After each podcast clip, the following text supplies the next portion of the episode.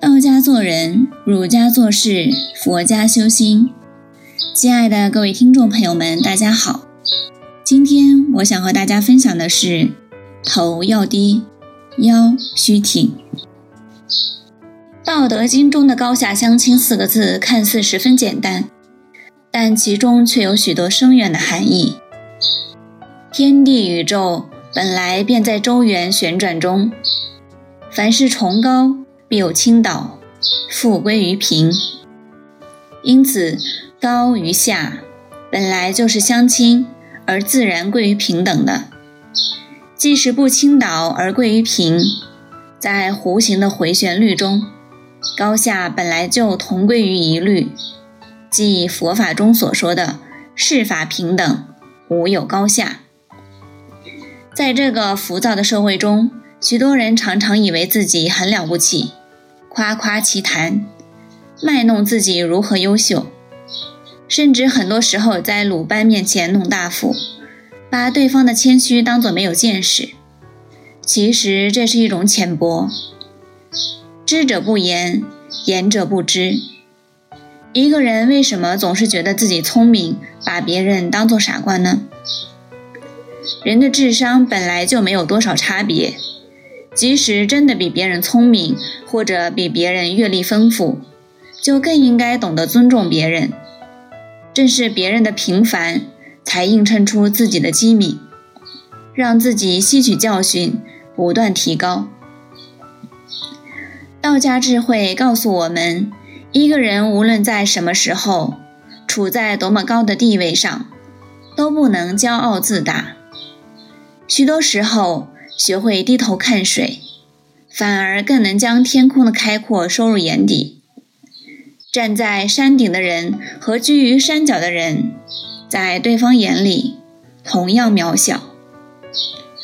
高高的山峰终于被一群登山者踩在了脚下，极目四望，一切都离他们那么远。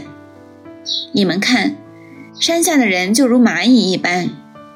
其中一人兴奋地嚷着：“可是他们也许根本就没觉得山上有人，因为同伴在一旁轻轻地说。”大家霎时冷静下来。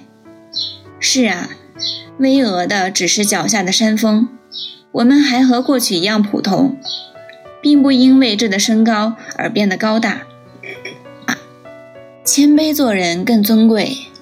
在这个世界上，有不少人便是用自己的一生践行着这句话，并且演绎出一段段成功精彩的人生。一位闻名遐迩的画家，每逢青年画家登门求教，总是很耐心地给人看画指点。对于有潜力的青年才俊，更是尽心尽力，不惜耗费自己作画的时间。一次，一位后辈画家对于前辈的关爱感激涕零。老画家微笑着讲了一个故事：四十年前，一个青年拿了自己的画到京都，想请一位自己敬仰的前辈指点一下。那画家看这青年是个无名小卒，连画轴都没让青年打开，便推脱事务缠身，下了逐客令。青年走到门口。转过身说了一句话：“大师，您现在站在山顶，往下俯视我辈无名小卒，的确觉得十分渺小。但您也应该知道，我从山下往上看您，您同样也十分渺小。”说完，转身扬长而去。青年后来发奋学艺，终于在艺术界有所成就。他时刻记得那一次冷遇。也时刻提醒自己，一个人是否形象高大，并不在于他所处的位置，而在于他的人格、胸襟和修养。许多成功者都和故事中的青年有着很相似的人生经历。确实，我们背负着尊严，行走在世间高低不同、起伏不定的道路上。除了必须时刻提防四周的危险外，还要时刻提醒自己。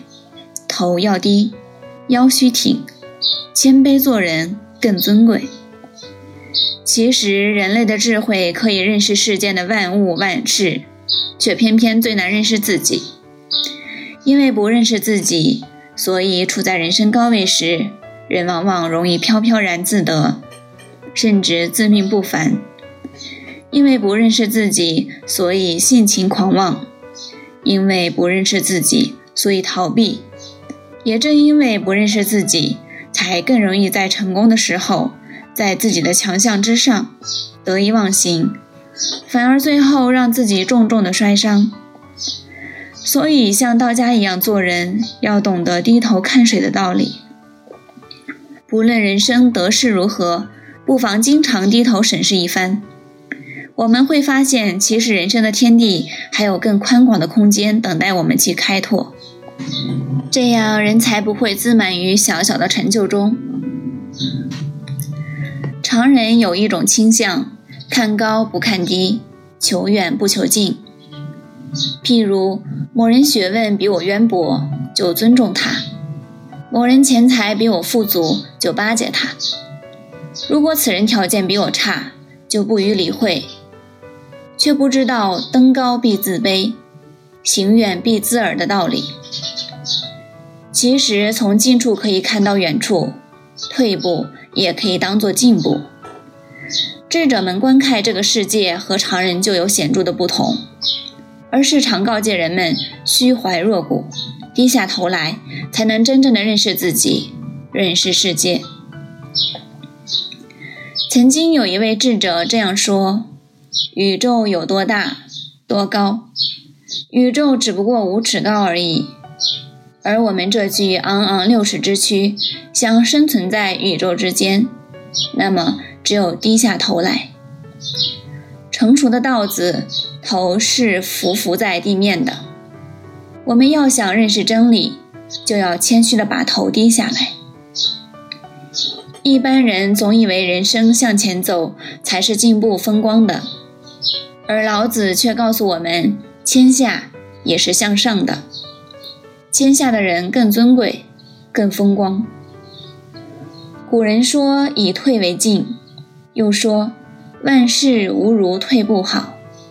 在功名富贵之前退让一步，是何等的安然自在；在人我是非之前忍耐三分，是何等的悠然自得。这种谦规中的忍让，才是真正的进步。这种时时照顾脚下、脚踏实地的向前，才至珍至贵。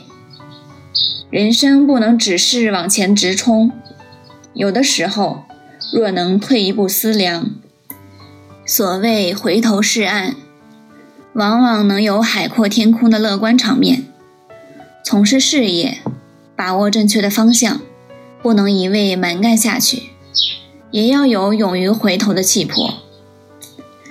波澜壮阔的大海之所以能够包容万物、容纳百川、深远伟大，关键在于其位置最低。